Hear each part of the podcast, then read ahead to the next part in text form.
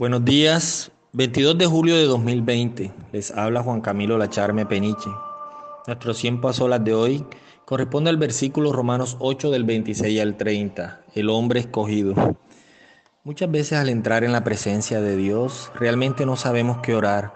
Aún los discípulos que eran tan cercanos a Jesús le preguntaron cómo debían orar.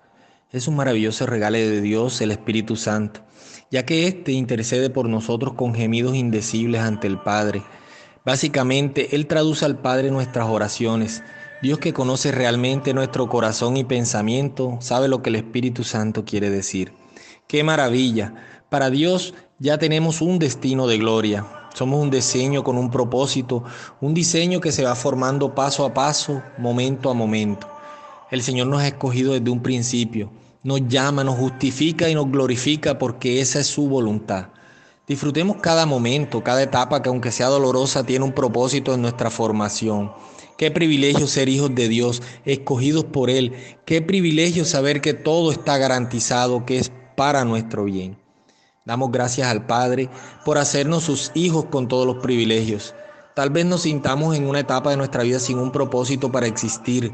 Tal vez nos hemos sentido inmerecedores de tantas bendiciones. Tal vez nos sentimos excluidos de la gloria de Dios por nuestros errores. Tal vez el enemigo ha puesto venda en nuestros ojos. Tal vez no nos sentimos hijos del rey. Tal vez no confiamos en él. Tal vez hayamos perdido la fe. Tal vez nos sentimos de fallecer. Pero Él por su infinita gracia y misericordia nos ha preparado camino de gloria y esta debe ser nuestra esperanza. Gracias Señor por estar ahí en mis momentos de debilidad. Gracias por enviarnos al Espíritu Santo a apoyarnos en esta ardua prueba.